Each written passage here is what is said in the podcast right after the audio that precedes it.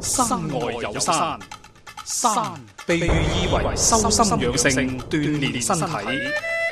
玄學涵蓋時空宇宙嘅萬事萬物，世間萬象自有其時色。敬在羊城，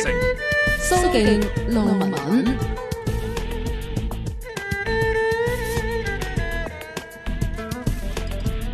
轉頭翻嚟呢，見到深宵的一隻蚊，佢呢就想阿師傅同佢仔仔睇下一個具體嘅情況會點樣嘅。咁佢仔仔呢，就係生於二零一零年嘅農曆十月廿二晚上嘅十點半。咁想問問師傅，仔仔以後讀書會點呢？咁啊，健康又會點呢？五行係缺乜嘢呢？要注意邊方面嘅問題？嗯，好噶好噶，咁啊呢位朋友聽住下啦。咁啊，佢係生一誒、呃生喺二零一零年嘅，新歷咧就係十一月嘅廿七號啊，係而農曆咧就係十月嘅廿二亥時嘅。咁啊，生肖屬老虎，而佢出世嗰日係辛字日。咁啊，成個八字裏邊咧，我哋講係水旺，嗯啊，咁啊木咧相對嚟講啊，誒、火啊、土啊、金都係比較弱啊，哦得一樣嘢強啊。哦，咁啊樣樣都齊晒嘅。咁啊唯獨呢個八字呢，因為佢自己係屬金，咁生喺農曆十月呢，我哋講啊金寒水冷啊，好、嗯需要火嚟誒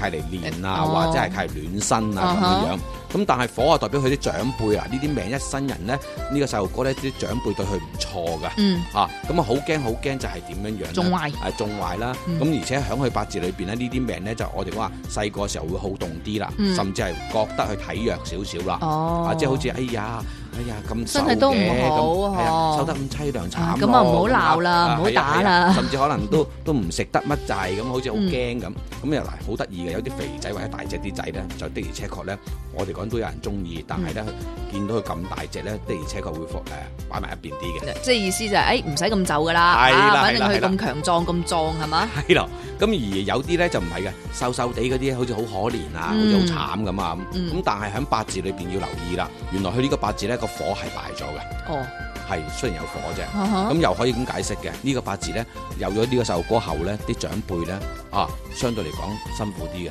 哦。係特別佢老豆啊咁樣樣、嗯啊，可能隨時有啲嘢咧，啲工作啊、住宅地方啊、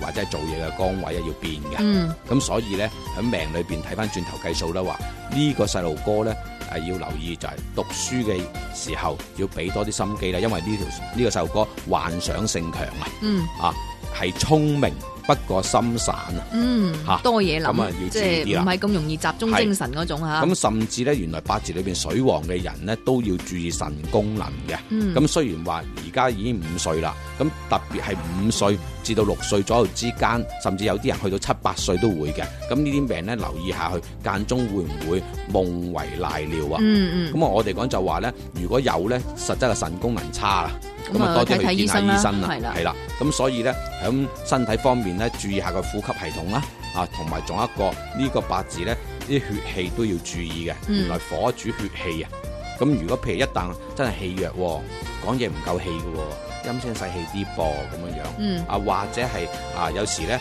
啊，食嘢容易近親喎。嗱，原來食嘢近親嘅人咧就唔係話急嘅，嗯，而係唔夠氣啊。哦，嚇，啊咁唔夠氣先續嘅。嗯啊，好似啲老老人家就好多時細路親哥同老人家就會容易應呢啲數啊嗯。誒，你睇下見唔見我哋中間嗰啲人會撞到呢啲都有嘢？時嘅，食下係啊唔咁啊注意咪會係做啦下咯。咁啊，嗰時係啱啱嗰段時間唔夠氣嘅， 即係近住咗。嗯咁所以咧要留意下。咁啊，仲有一個就話，至於佢讀書嘅位置咧，都要留意。除咗佢嘅自己嘅文昌位之外咧，我哋講就話一定係要點樣樣，因為而家五歲啦，嗯準備步入真係讀書嘅階段啦，即係一年級啦。嗯其實以前我哋細個呢啲係凳仔班時時期嚟嘅。嗯咁啊，如果呢啲病咧，如果一旦唔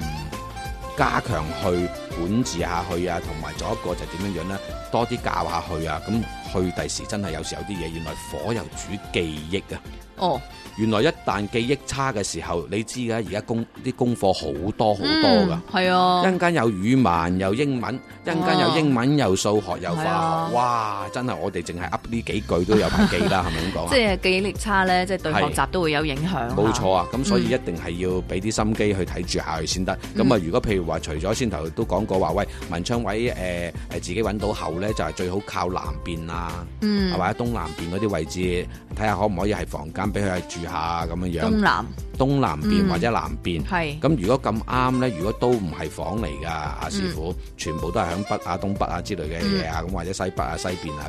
咁，咁啊最好係執通下東南邊同埋正南邊啲位置，挺去令到去呢呢啲空間係乾淨咗後呢，自然對於呢個細路哥呢都有啲幫助嘅。哦咁樣，好係啦咁啊，深宵的一隻蚊嚇，你哋照住做啦，唔該晒師傅。嗯，好嘅。